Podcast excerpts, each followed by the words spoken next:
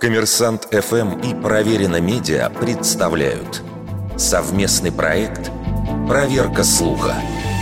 Правда ли, что на средневековых картах писали «Здесь живут драконы»? Считается, что белые пятна на старинных европейских картах было принято обозначать латинской фразой «hic sunt dracones», синонимом словосочетания «terra incognita», Терра инкогнита, как считается, впервые появившаяся у Птоломея в районе 150 года нашей эры, исчезла с карт только в XIX веке.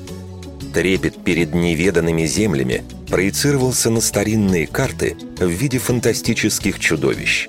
До нашего времени дошло несколько средневековых карт, на которых можно найти изображения драконов. Но зачастую это были элементы декоративного оформления или фантастические аллегории – но что же значит текст «Здесь живут драконы»?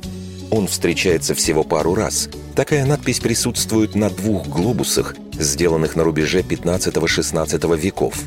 Эта надпись размещена на юго-востоке Азии, в районе современных Китая или Индонезии. Но, скорее всего, таким образом создатели глобуса обозначали остров Комода, известный своими гигантскими варанами, либо отметили легендарное королевство Даграян, описанное еще Марко Поло. На самом же деле на средневековых картах неизведанные территории было принято обозначать фразой «Hic sunt leones» – «Здесь живут львы». А в драконов они превратились лишь в 20 веке и не без помощи авторов популярных художественных произведений. Вердикт. Большей частью неправда.